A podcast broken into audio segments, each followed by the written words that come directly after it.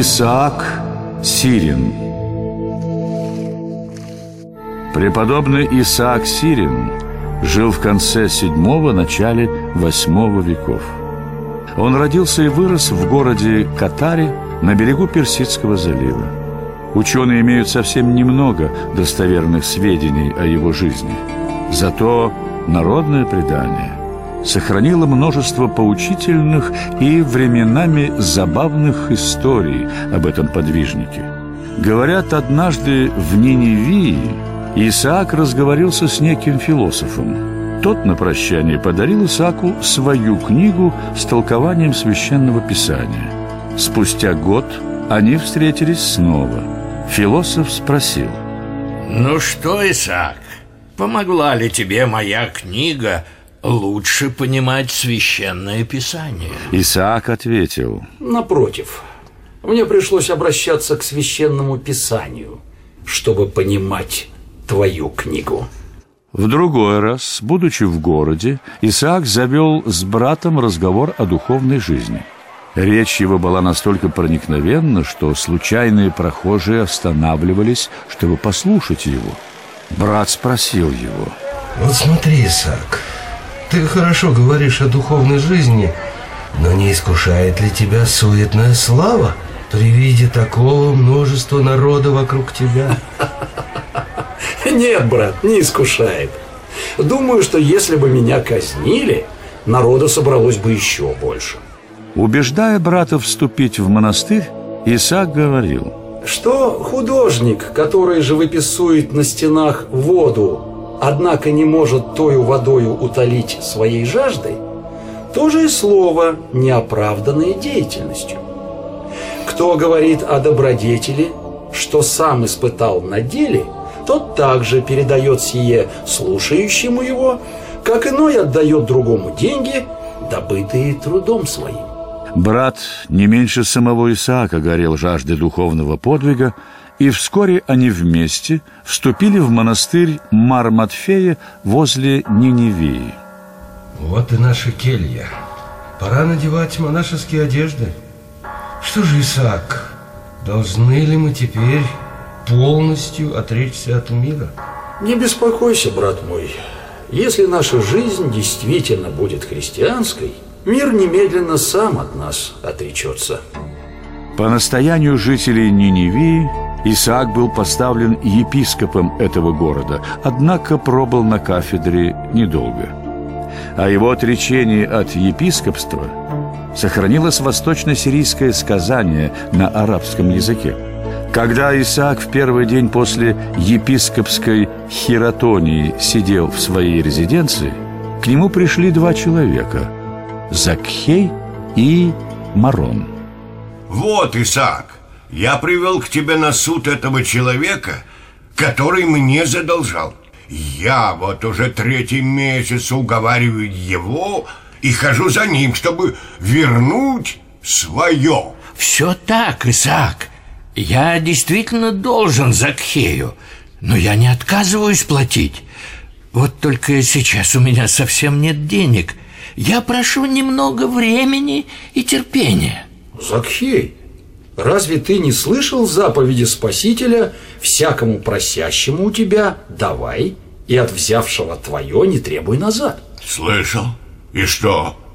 Я должен разориться, раздавая всяким бездельникам свое состояние. А, не обязательно так, Закхей. Не смотри на букву, читай дух закона. Если сказано «просящему у тебя дай», это значит, имей при себе нуждающегося, которому ты благотворишь хотя бы раз в год. И поскольку священное Евангелие учит не отнимать отданного, тебе следует, по крайней мере, дать этому человеку время, чтобы он мог расплатиться. Ну, не пошел бы ты, епископ, со своим Евангелием. О, и в самом деле, не пойти бы мне? Если с Евангелием здесь не считаются, зачем я пришел сюда? Исаак исполнил слова Закхея буквально. Сложив с себя епископский сан, он взял с собой лишь Евангелие и удалился в горы Хузестана. Некоторое время Исаак жил в тишине вместе с отшельниками, находившимися там, а позже ушел в монастырь Рабана Шабура на горе Шуштар, где достиг глубокой старости и был похоронен. Труды Исаака Сирина очень быстро вошли в обязательный круг не только монашеского, но и вообще православного духовного чтения. С поразительной проницательностью преподобный говорит об устроении человеческой души и с рассудительностью опытного аскета учит побеждать в себе страсти. Инок, гостивший в монастыре Рабана Шабура, однажды посетовал – Прежде смерти и воскресения человеку невозможно достичь бесстрастия. Можно, конечно, ожесточить волю и какое-то время воздерживаться, да только это все равно, что перекрыть плотиной реку. Течение ее прекратится, но давление с каждым часом будет неумолимо нарастать. Рано или поздно плотина не выдержит, и всем живущим вдоль реки не поздоровится. И последнее будет горше первого. Исаак ответил – ну, именно так все и будет, брат, если ты вздумаешь побороть свои дурные привычки сам, своими силами. Страсти искореняются и отгоняются непрестанным поучением о Боге. Это тот меч, который убивает их. Не понял, отче. Поясни как-нибудь еще. Ну вот посмотри на эту сковородку, брат.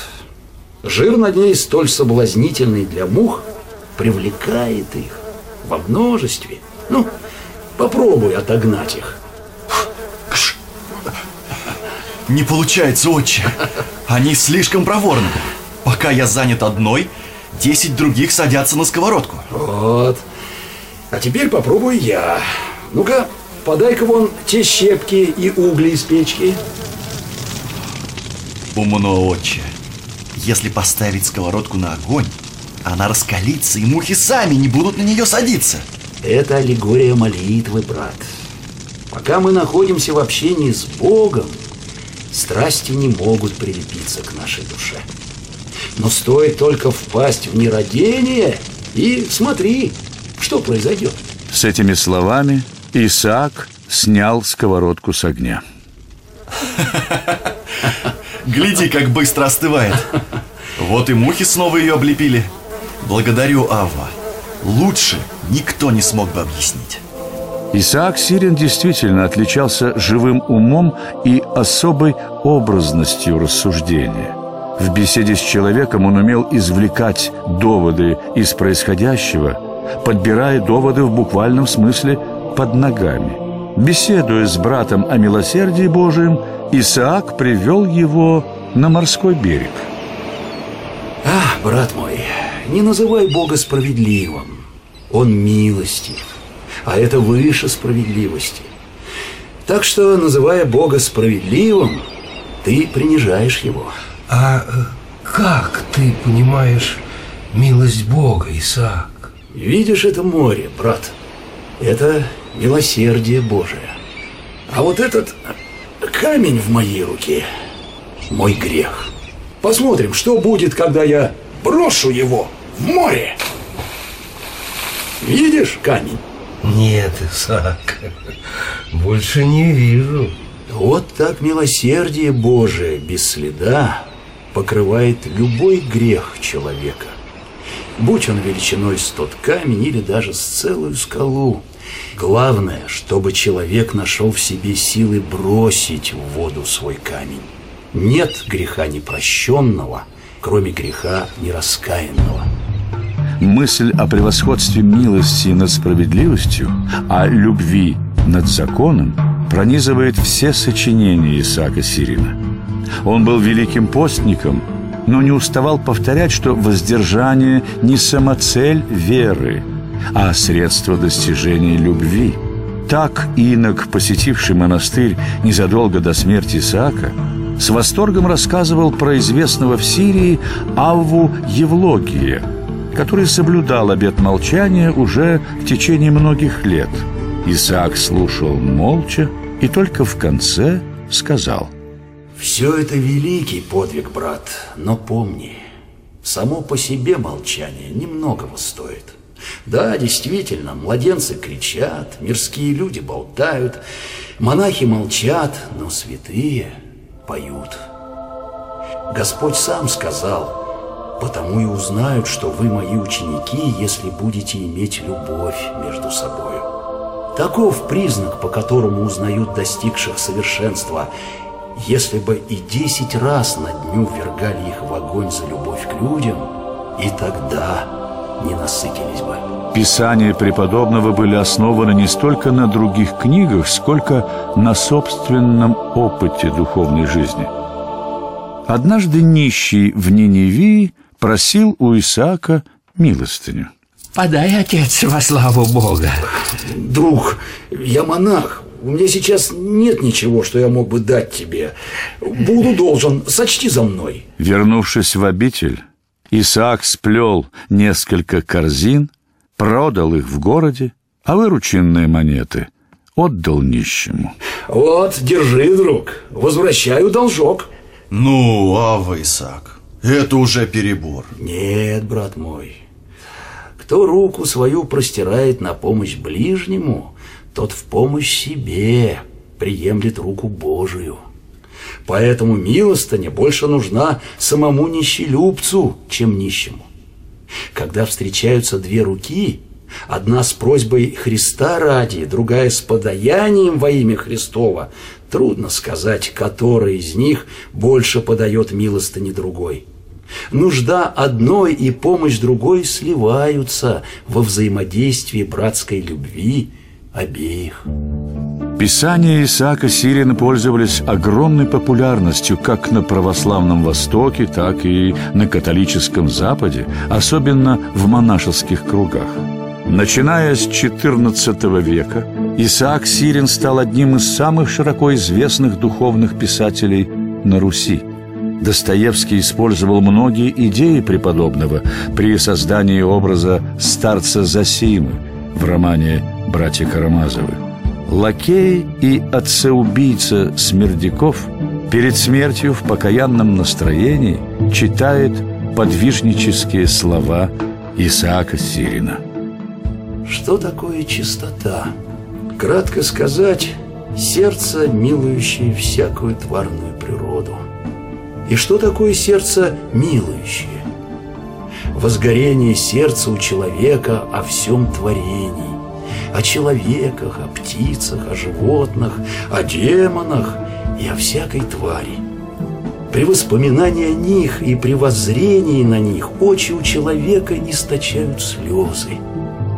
От великой и сильной жалости, объемлющей сердце, и от великого терпения умоляется сердце его – и не может оно вынести или слышать, или видеть какого-либо вреда или малой печали, претерпеваемых тварью. А посему и о бессловесных, и о врагах истины, и о делающих ему вред ежечасно со слезами приносит молитву, чтобы сохранились и были они помилованы.